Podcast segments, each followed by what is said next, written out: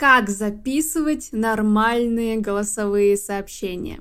Всем привет! С вами Ксения Чадова, тренер по речи и голосу, певица и композитор, автор и ведущая этого подкаста. Скажи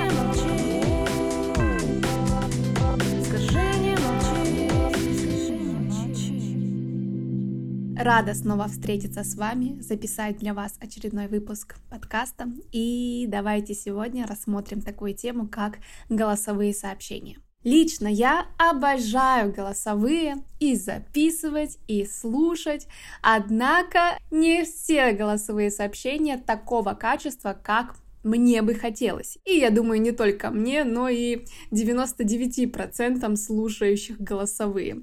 Я знаю, что среди моих друзей есть много тех, кто вообще их не вывозит, не выносит, сам не записывает. Пожалуйста, никаких кружочков, никаких голосовых, только текст. Ничего лишнего. Но, на мой взгляд, голосовые сообщения классно передают состояние, настроение, какие-то контексты, подтексты, какие-то эмоциональные реакции, да, то есть то, что в тексте, возможно, сложнее было бы описать, голосом всегда это интереснее и легче синтонировать.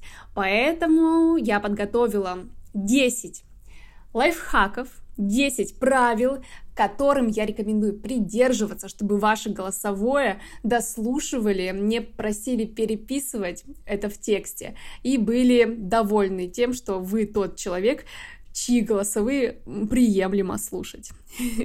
Давайте приступим.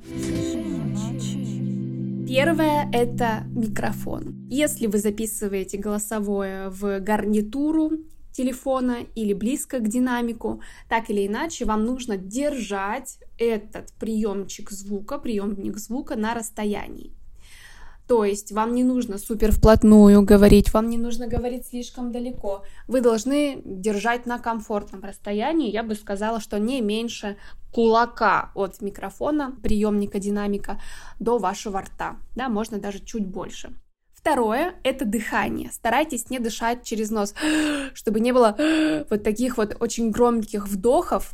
Мы придерживаемся дыханию через нос. Это более гармоничный и органичный прием забора воздуха. Третье – это положение тела. Если вы валяетесь, сидите супер расслабленно, то это сто процентов будет влиять и на ваше состояние звучания. Поэтому, если вы хотите более собранный звук, более качественный звук, то соберитесь, встаньте, сядьте прямо, выпрямите свою осанку, настройтесь на голосовое сообщение с таким энергетическим состоянием, каким вы хотите. Да? А если вы будете валяться в кровати, лежать на диване, то, соответственно, и, и, и дыхание дыхание, и звук будет поступать по-другому, будет другой характер звучания, возможно, более вялый, более расслабленный либо вам придется приложить больше усилий, чтобы создать звук такого качества, такой энергетики, как если бы вы стояли стоя или шли или сидели прямо.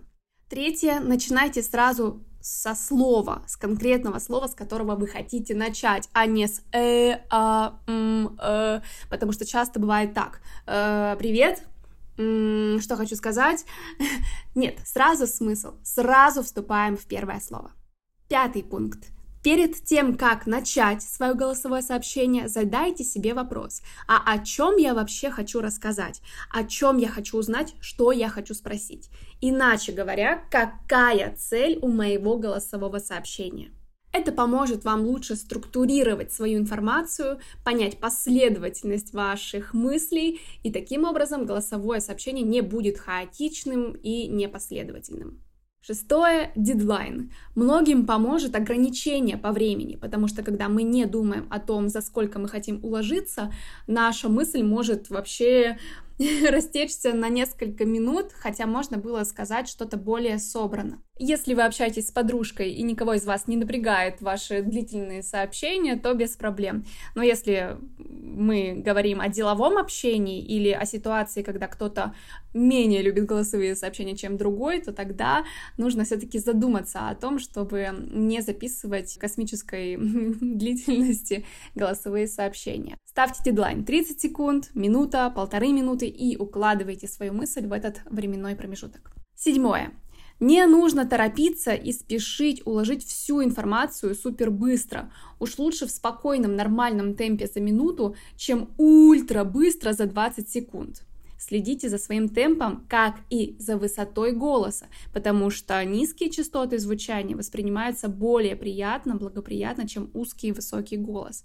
И не стоит бубнить себе под нос, говорить очень тихо, несмотря на то, что микрофон располагается достаточно близко к источнику звукоизвлечения, то есть к вашему рту. Нет, все равно звук посылаем. Восьмое. Если не знаете, чем закончить, потеряли мысль, то тогда закончите текущее голосовое сообщение, немножко подумайте и начните новое голосовое сообщение, сформулировав завершение мысли. То есть намного лучше закончить предыдущее сообщение, немного подумать и начать новое уже со свежей мыслью и сознанием того, чем вы хотите закончить. Девятый пункт. Не забывайте о формальных приветствиях и прощаниях, а спасибо, пожалуйста, и называйте человека по имени. Это всегда приятно. И десятый, ключевой пункт. Перед тем, как отправить голосовое сообщение или сразу же после того, как отправили, спросите человека, удобно ли ему слушать ваше голосовое сообщение. Если он скажет нет, то вы сможете это перепечатать в текст, и тогда ваш собеседник сможет вступить в коммуникацию с вами, и вы получите нужный вам результат. Так, с голосовыми закончили. Надеюсь, вам это было полезно и интересно. А сейчас я хочу сделать несколько новостей. Во-первых, хочу объявить, что 10 апреля у меня стартует новый поток онлайн-курса по речи и голосу, куда я вас, конечно же, приглашаю. Информацию о курсе вы можете узнать больше в моем нельзяграмме, а также на сайте Потоплинку. Вы его можете также обнаружить в запрещенной соцсети с картиночками.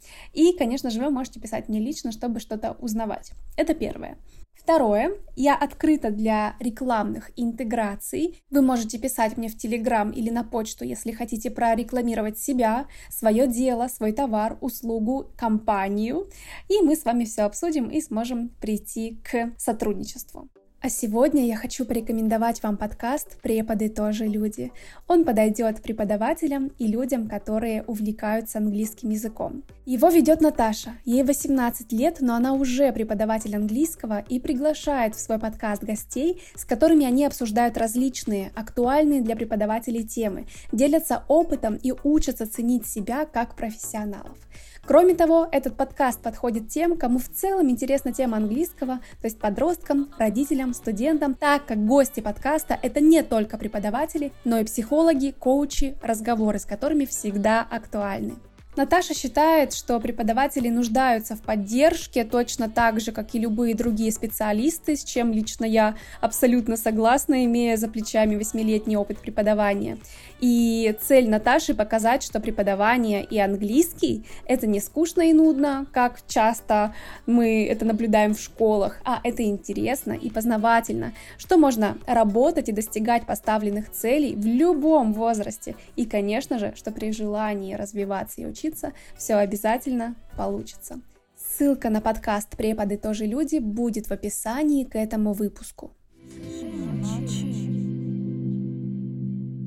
Что ж, на этом все. Я желаю всем нам получать и отправлять приятные, классные, информативные голосовые сообщения, понятные, чтобы это ни у кого не вызывало кринж. С вами была я, Ксения Чадова. Подписывайтесь, ставьте лайки моему подкасту, пишите комментарии. Я по-прежнему это люблю.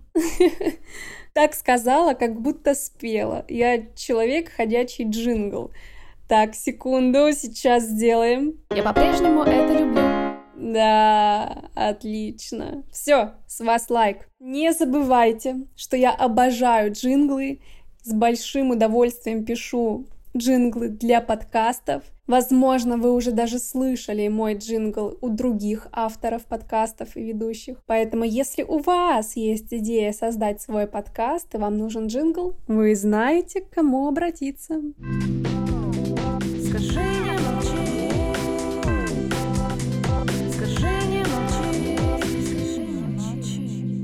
Всем пока, хорошего дня!